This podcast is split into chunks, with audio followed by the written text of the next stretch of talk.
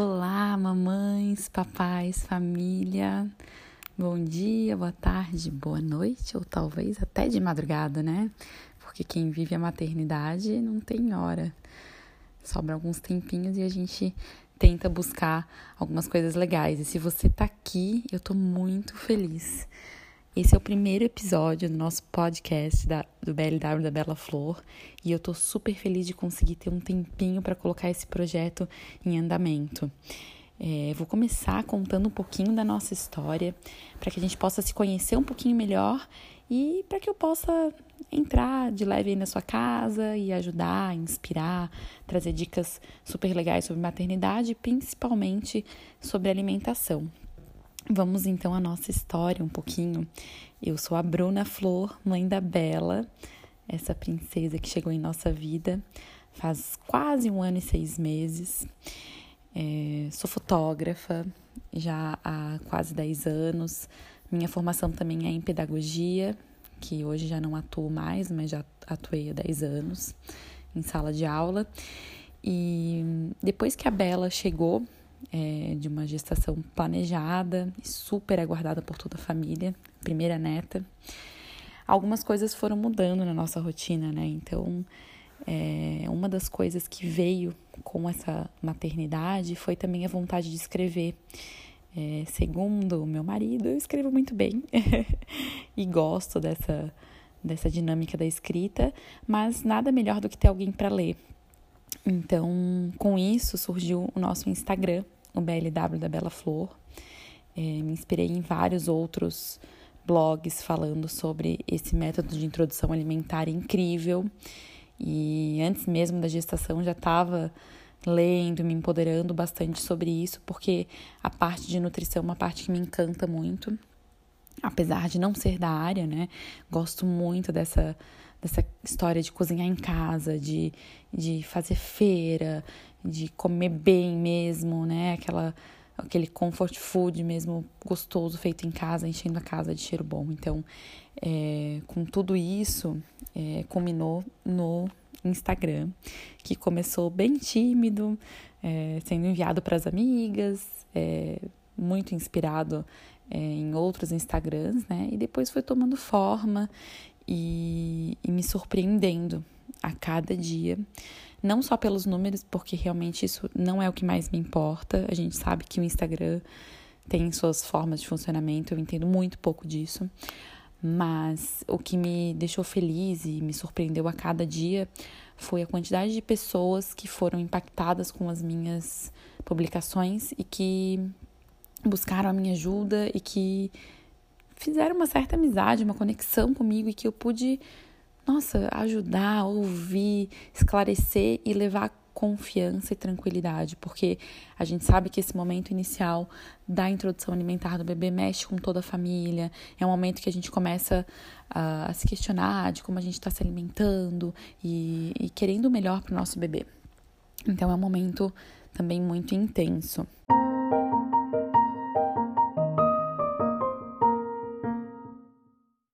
Nós moramos na praia, em Florianópolis, e uma das coisas que ela mais gosta é realmente ir para a praia, estar em contato com a natureza.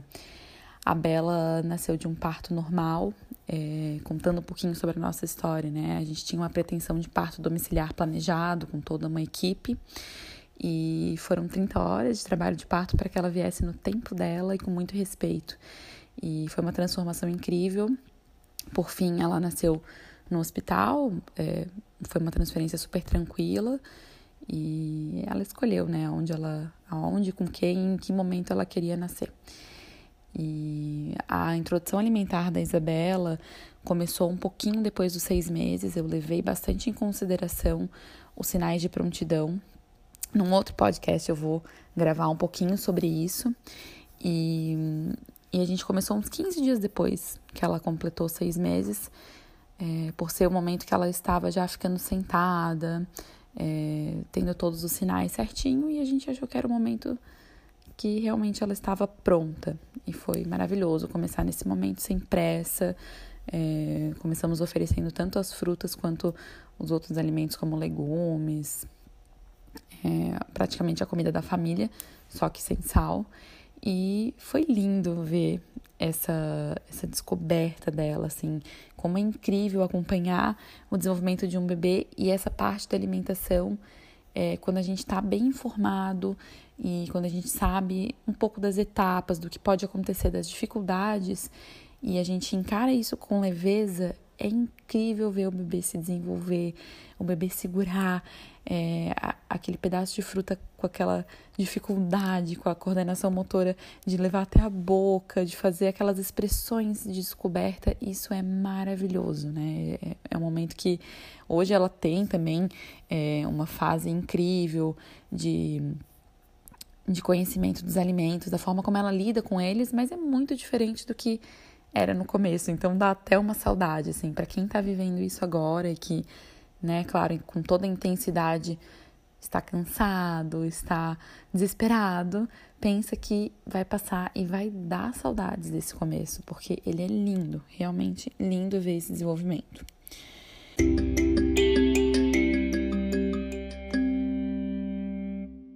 Com tudo isso, né, com toda essa, essa experiência com a Isabela, eu tenho buscado outras formas de poder estar presente na, na casa de famílias como você que está me ouvindo, para que a gente possa estar mais conectado e levar informação de qualidade.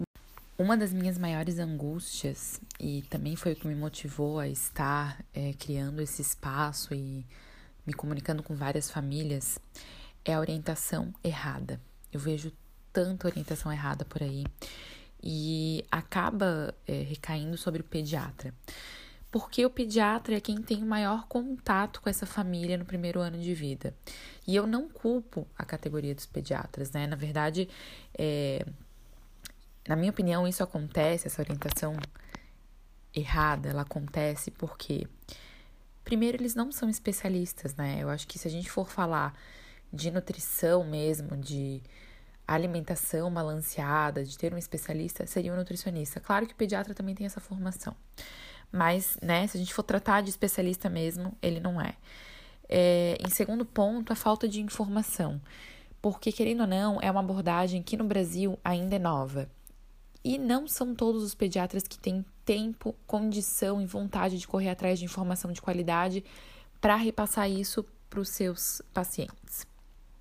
E tem também a questão do preconceito. É, durante muito tempo, hoje eu já vi que reduziu isso, é, foi considerado um método perigoso, um método que não, não trazia benefícios como o tradicional papinha. Então, é, juntando tudo isso, juntando a vontade da família de querer começar por esse método, muitas vezes acontece uma orientação errada tá? E essa orientação errada, ela também acontece com a papinha, ela também acontece com a, com a introdução alimentar participativa, e eu vejo que a gente tem que estar tá informado. Então, novamente, por isso que eu tô aqui para tentar reunir informação que não é da minha cabeça, né? Vem depois de muito estudo, de muita leitura, de muita conversa com profissionais da área, para que a gente consiga compilar é, informações rápidas, né, de acesso fácil e que tragam realmente é, o que a família precisa, né? É, sem estar errada. É, infelizmente, o BLW ainda não é muito bem visto, né? É, principalmente por falta de informação. Mas eu vejo que quanto mais a gente tem espaço na internet, mais a gente consegue trazer é, essa possibilidade de abordagem. A gente sabe que tendo informação, tendo a família próxima, é, é uma abordagem incrível.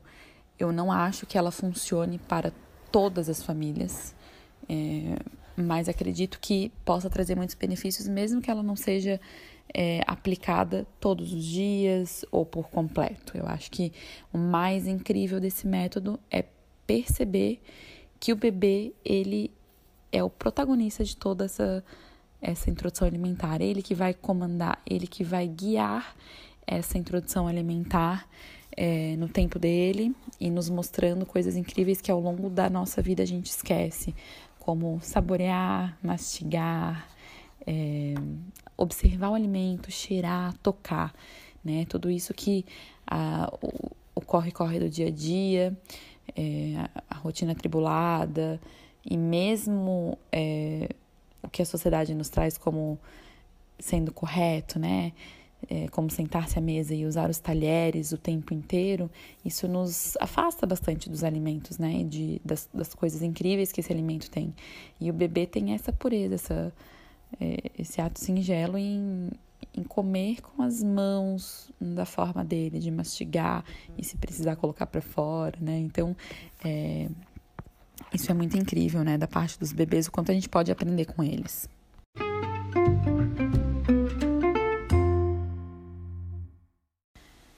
Para quem já nos acompanha no nosso Instagram, já deve ter percebido que eu sou uma pessoa bem animada e positiva, assim, eu encaro as coisas com bastante leveza é, e animação mesmo. Então, eu tenho esse entusiasmo, assim, ao ver o desenvolvimento da Isabela, é, em cozinhar em casa. Tem algumas coisas que realmente é, são da minha característica e que a Isabela, ela acaba, né, os bebês, eles acabam indo nesse nessa fluidez da família, de principalmente quem está com eles é, durante mais tempo do dia.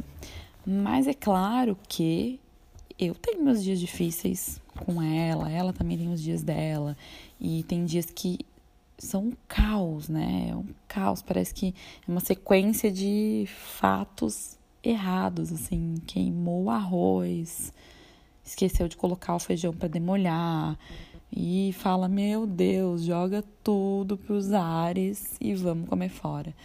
Com certeza, né? Além dos dias que a gente consegue fazer tudo incrivelmente, é só sentar para comer e o bebê não quer comer, ou quer chorar, ou quer mamar e as coisas não acontecem. Então a gente sabe que é, a vida não é o Instagram, né? e eu tento, para quem me acompanha lá, sabe que eu tento mostrar também esse outro lado, assim, difícil. É, no começo, talvez eu não, não estava conseguindo transparecer dessa forma, né? Muitas pessoas perguntavam. Ela come tudo isso? Ela não rejeita nada? Nossa, que anjo! Nossa, não sei o quê. Todos aqueles comentários sobre bebês, né? E, e eu falei, gente, não é bem assim né? E nem deve ser. E que bom que ela pode é, se expressar e, e negar e, e bater o pé e fazer a famosa birra, que é uma palavra até que eu considero hoje, depois de muita leitura, não uso, mas aqui popularmente eu, eu gosto de usar para expressar o que a gente está acostumado a ver em nossas casas quando os bebês não querem de jeito nenhum fazer o que está sendo proposto. Então, com certeza na introdução alimentar vai exigir bastante da gente paciência e confiar e acreditar no bebê, isso é o principal. É, nós, cuidadores, né, e aí eu estendo a, ao restante da família, porque muitas vezes a realidade do bebê é não estar com a mãe, com o pai durante o dia, então às vezes está com uma avó, com uma tia, uma pessoa muito próxima.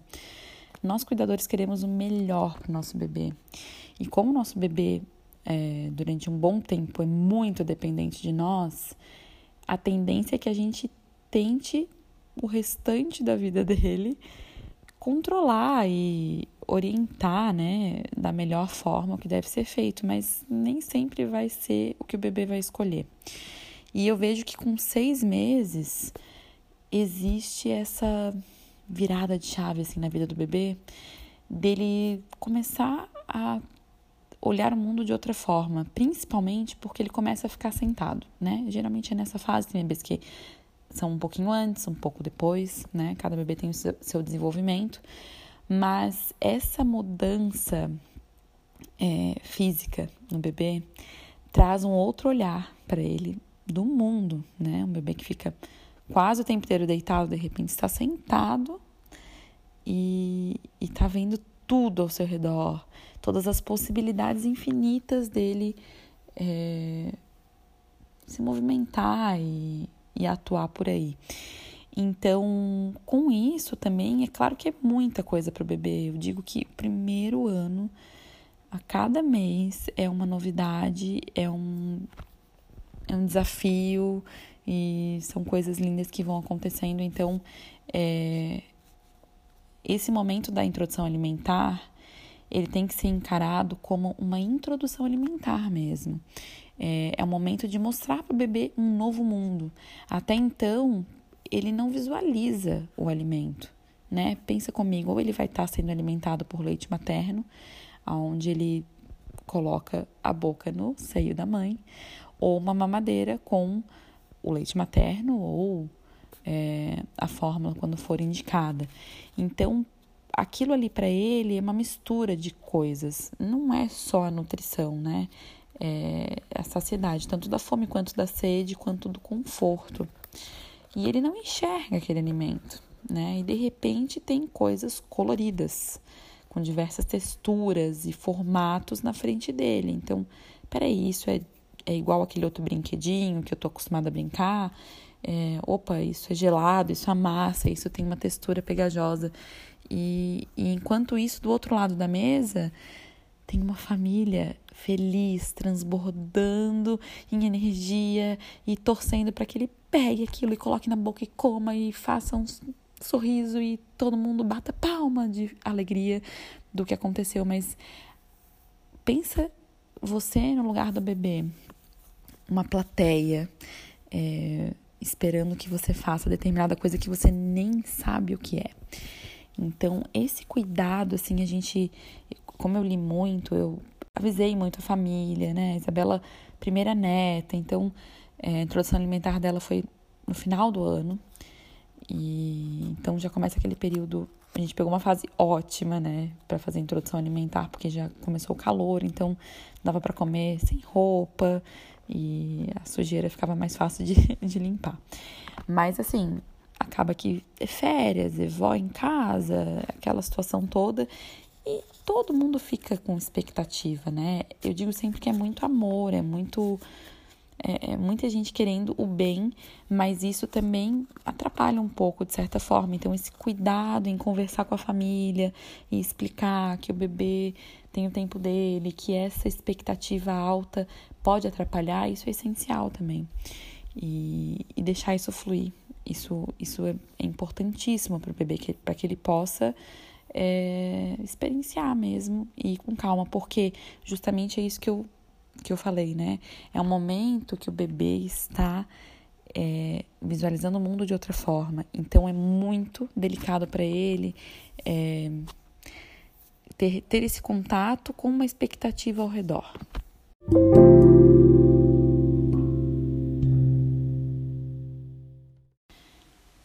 Muitos detalhes que envolvem essa introdução alimentar. É, a cada mês o bebê vai se desenvolvendo, vão surgindo novas demandas, novas habilidades, e quando a gente está de pertinho observando, fica mais fácil, é claro, de, de acolher o que esse bebê está precisando, mas dos 6 aos 12 meses, que é geralmente o período dessa introdução alimentar, inicialmente, né, é um período de grandes descobertas, é um período que que vai, vai demandar bastante, e mas como eu falei no começo, logo isso flui e a gente fica até com saudade, né? Depois de um ano, tem uma outra virada grande de chave, assim, de novas percepções do bebê, e, e aí as coisas vão fluindo um pouco mais tranquilamente, ao meu ver, assim, do que esse primeiro ano, assim, que é muito, muito, muito intenso, né? É, fisicamente para o bebê, é um crescimento muito grande, emocionalmente, socialmente. Então, tem muitas coisas é, ao mesmo tempo desenvolvendo. Então, para o bebê é bastante intenso e para a família também. E a ideia é que o nosso espaço aqui no podcast possa ser um espaço de trocas, de compartilhamento de muitas coisas boas, de uma maneira prática para que você possa ir é, enquanto está cozinhando, enquanto está fazendo seu bebê dormir com um fone de ouvido, olha que ideia boa, ou no carro, no trânsito, possa escutar aí algumas ideias e, e compartilhar da nossa experiência. Eu também vou aprender muito nesse espaço. Com certeza vocês vão perceber ao longo dos, dos episódios aí que a gente começa a falar um pouco melhor e, e organizar melhor esse, esse episódio, de repente com alguma música e algumas ideias diferentes para que possa ficar bem gostoso de ouvir. Eu aos poucos estou gostando mais de ouvir a minha voz. A gente tem essa, esse hábito, né, de ao se ouvir ou ao se ver em vídeos, talvez não gostar tanto. Isso porque eu acho que somos críticos e mas aos pouquinhos eu acho que é uma ideia bem legal, é uma forma de estar mais conectado com, com outras famílias e aprender com vocês também. Então eu espero muitas sugestões e críticas, muitas ideias. É, me manda lá no, no nosso Instagram, BLW da Bela Flor. Me manda um pouquinho da sua história, vamos compartilhar de repente é, a minha ideia também é compartilhar várias histórias aqui, fazer alguns episódios de histórias reais sobre a introdução alimentar, sobre a amamentação, sobre a maternidade. Acho muito bacana essa ideia de histórias reais. Inclusive, foi a Dinda da Bela que deu essa ideia maravilhosa. E, e também, se você quiser me dar sugestões e ideias de temas, a cada podcast a ideia é ter temas diferentes aqui, então me manda lá no Instagram, que eu vou adorar receber essa sugestão. E a ideia é que a cada semana eu apareça por aqui para conversar um pouquinho com vocês. Um grande abraço e até a próxima!